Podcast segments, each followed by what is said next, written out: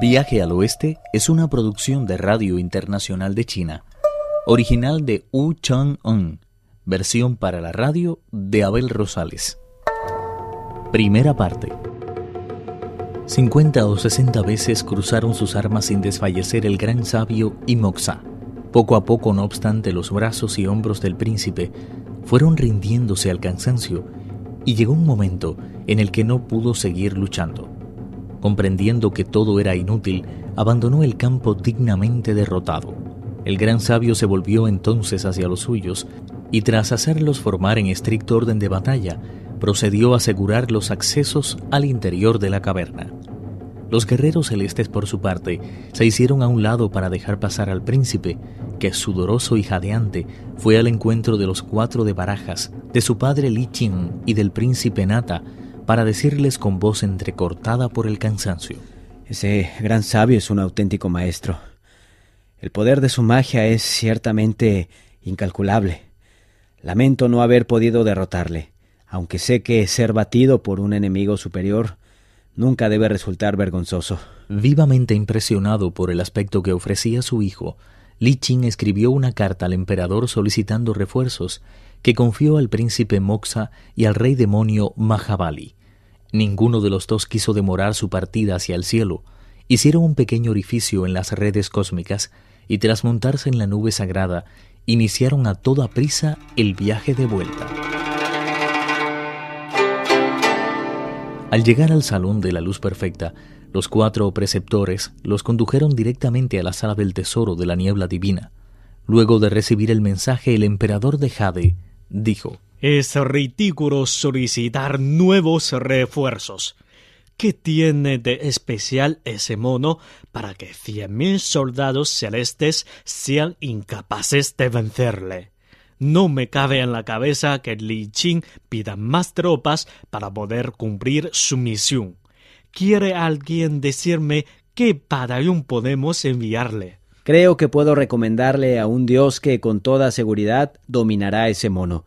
Es su propio sobrino, Majestad Arlan, el maestro inmortal de la sagacidad absoluta que, como bien sabe, ha fijado su residencia en el nacimiento del río de las libaciones, en la prefectura de Kuang, donde goza a manos llenas de las ofrendas que le hacen los moradores de las regiones inferiores. Arlan, según la leyenda, poseía en medio de la frente un tercer ojo, dotado de una extraordinaria percepción de lo mágico. Creo que no necesito recordarle que antaño mató él solo a seis monstruos, y que actualmente es el presidente de la Hermandad de la Montaña de los Ciruelos, así como señor de más de mil doscientos dioses con cabeza de planta cuyos poderes mágicos son incalculables. El emperador de Jade redactó a toda prisa la orden que confió al rey demonio Mahabali para que se la hiciera llegar cuanto antes a su destinatario. Mahabali montó en su nube y se dirigió hacia el nacimiento del río de las libaciones.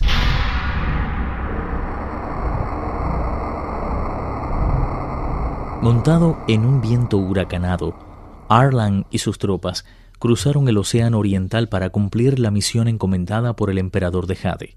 Al llegar a la montaña de las flores y frutos, se reunió con el de Barajalí y dijo Ahora que yo, el pequeño sabio, me encuentro entre ustedes, voy a iniciar una carrera de transformaciones con nuestro rebelde enemigo. Ustedes, caballeros, deben mantener la red bien sujeta por todas partes, menos por su sección superior, que ha de quedar totalmente al descubierto. No se preocupen por mí. Si soy derrotado, no es necesario que acudan en mi ayuda, ya que de eso se encargarán mis propios hermanos. De la misma manera, si la suerte me sonríe y termino ganando, serán también ellos quienes asuman la responsabilidad de atar a la bestia.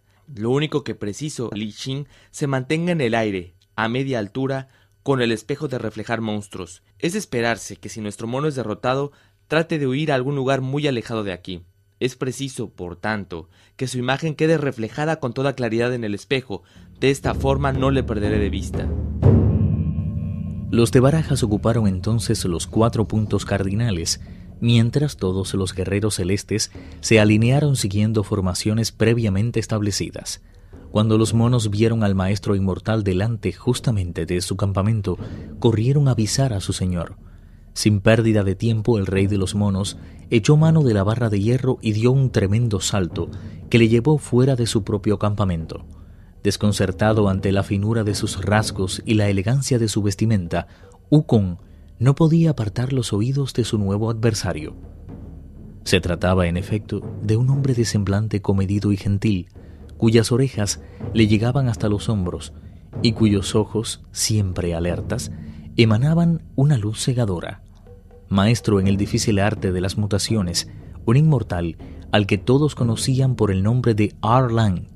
Cuando el gran sabio lo vio, agarró con fuerza la barra de hierro. ¿Qué guerrerucho eres tú y de dónde vienes? para que te atrevas sin más a retarme. Soy Erlang, sobrino del emperador de Jade y rey de los espíritus ilustres, por nombramiento directo de su majestad.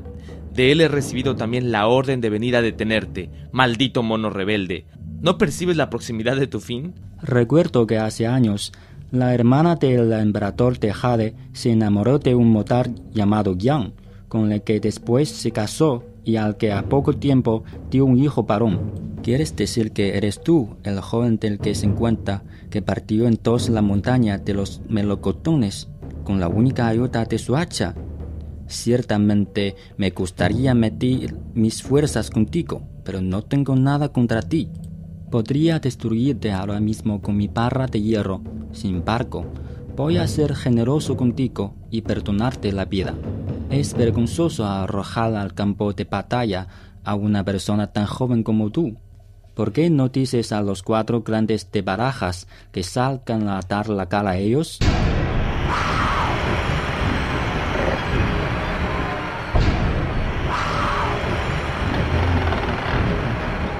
La lucha en la que los dos se enfrascaron fue digna de auténticos campeones.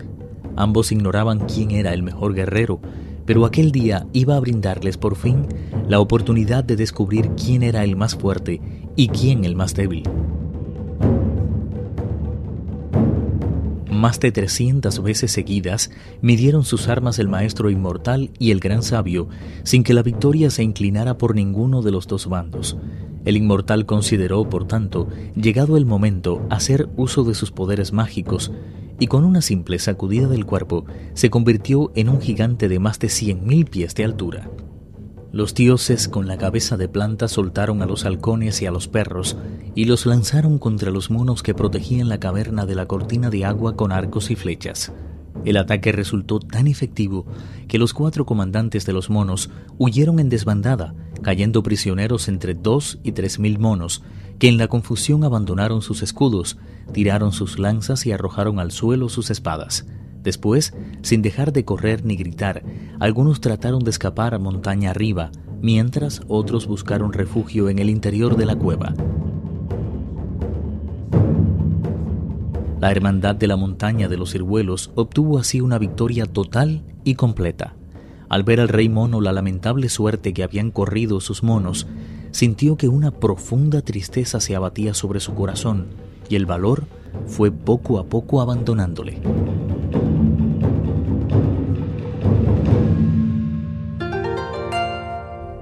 Viaje al Oeste, uno de los cuatro grandes clásicos de la literatura china.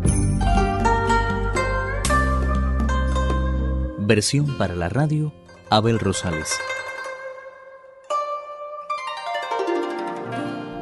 Actuaron en este capítulo Pedro Wang, Juan Carlos Zamora y Raúl López.